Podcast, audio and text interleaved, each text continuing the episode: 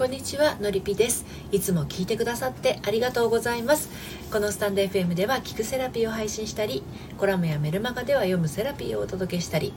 恋愛や結婚など心のご相談をお受けしたり30代女性の恋と愛と人生を応援しています。今日はですね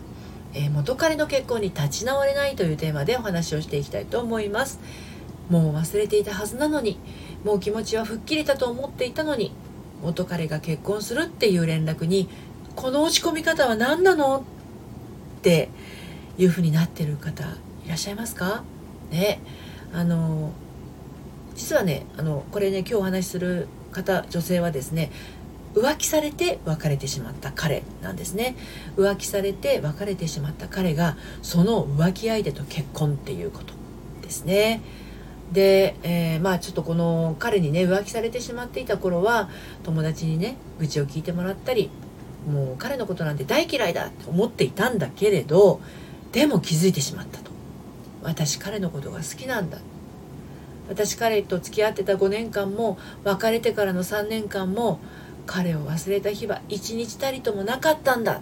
ていうことに今更ながら気づいちゃったっていうあのそういう彼女のお話になります今日はね。はい、えー、もしあなたが今そんな状況にあの同じような状況に、ね、なっていらっしゃるとしたらちょっとヒントになるかもしれませんので最後まで聞いてみてください。今日もまた3つに分けてお話をしていきたいと思います。1つ目別れる原因となった女性と元彼が結婚。2つ目が忘れた日は1日たりともなかったのに3つ目が私も前に進みたい。はいこの3つに分けてお話ししていきますね。まず1つ目別れる原因となった女性と元彼が結婚。これ結構しんどいんじゃないかと思うんですよ。あの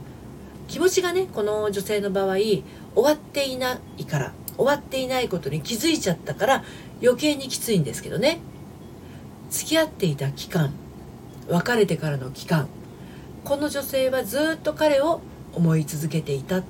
というよりも彼と付き合っていた期間で気持ちが停滞してしまっている状態なんですね。お付き合いも関係もとうに終わって消えているはずなのにこの女性の中ではありありと残ってるんですね。現実では終わっていても気持ちがピリオドを打てていないんです。そこへ持ってきて何ということでしょう。浮気の発端となった女性と彼が結婚してしまったと。彼を吹っ切るために必要な対処を自分自身にしてあげない限りこの呪縛はねちょっと解けないんじゃないかと思います。はい。じゃあ2つ目の忘れた日は一日たりともなかったのにについてお話していきますけど思い続けるっていう行為は例えるとアルバムに貼った写真を取り出して眺めているようなものですね。アルバムの写真からはその場所の匂いも温度も風も音も生まれてこないけれどそれを眺めているとねその場にいるような気持ちになることってありますよね。人は何度でもアルバムの写真を眺めるようなことができちゃうんですね。別のことをしない限りねできちゃうんです。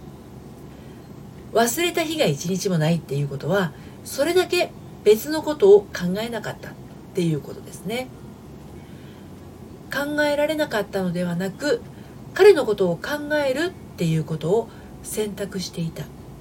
選んでいたっていうことなんです。あの考えたかったんですよ。とことん。彼のことをね。あのだけどねそれをやっていると永遠に終わりません。なんなら彼のことを思ったまま年老いてしまいます。あのそのまま棺桶に入っちゃいます、うん、まあそういうね生き方もあるのでそれでもいいんだったら問題ないと思うんですよ。でも吹っ切りたいんだったらそろそろ別のことを考えてみるっていうのを選ばないとねあの年老いていっちゃうと思います。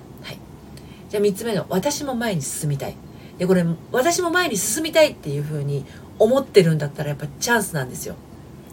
その気持ちその気持ちがあるんだったら前に進めます。まだ思い続けていたいっていうんだったらまだそこにとどまっていてもいいのではって思うんですよね。まあ年老いていくだけなんだけどとどまっていていいんじゃないかなと思うんですよ。でももし前に進みたいんだったら終わっていない気持ちに今度こそ本当にさよならする。あのあなたはまだ彼とお付き合いしていた頃の自分でいるんですね。そのお付き合いしていた頃の場所に帰って彼にさよならをするんですね。のりぴ塾のセッションではお別れのセッションというものがあります。失恋したり離婚したりしてね心の傷が癒えない女性が心の底から元彼や元旦那さんにお別れができるとあのミラクルが起こる場合がちょくちょくあるんですよ。あのまあ、恋愛だったら本当に失恋して別れた彼とよりが戻っちゃったりとかよりが戻るっていうより新たな2人としてお付き合いが始まったりとかそして結婚まで進んでしまうとか、えー、不倫していた彼が、ね、振られてしまったんだけど不倫して不倫の彼に振られちゃったんだけどその彼が離婚して付き合うことになったりとかそういうことが起こるんですよね。または離婚してもう本当に傷ついて心から自分の気持ちを癒すことによってもう本当にも元旦那さん以上に素敵な人と出会いがあったりとかね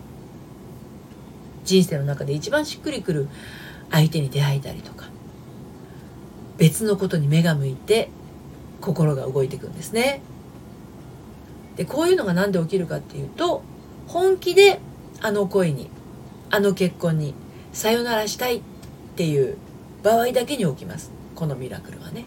はい、だからもしミラクルを起こしたいなっていう方はですねあの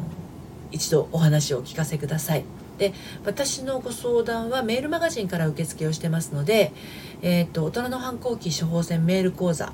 えーと、メールマガジンとともにお届けしてますのでね、えー、興味のある方はですね概要欄のリンクの方から登録してみてください。でメールマガジンの方はバックナンバーが読めませんので気になるなと思った時点で登録してみてください。そして今日の、えー、配信の内容はですね私の公式サイトのコラムでも綴っていますのでこちらも読んでみたいなという方は概要欄のリンクから読んでみてください。今日も最後まで聞いていただいてありがとうございました。それではまたさようなら。